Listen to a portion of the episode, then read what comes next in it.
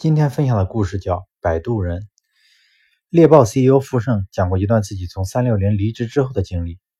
当时恰好遇到金融危机，他十分迷茫，不知道未来的路该怎么走。有一次，他遇到了雷军，雷军问他：“你为什么不去创业啊？”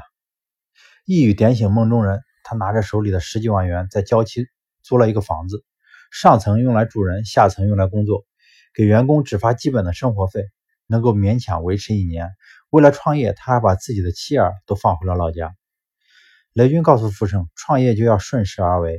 后来，傅盛创办了可牛公司，和雷军的金山网络合并，获得了超速的增长。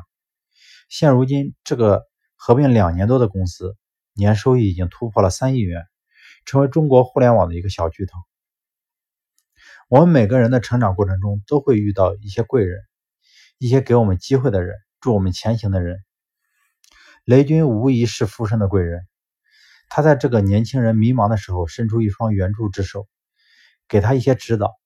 这些看似不起眼的动作，让这个年轻人铭记一生。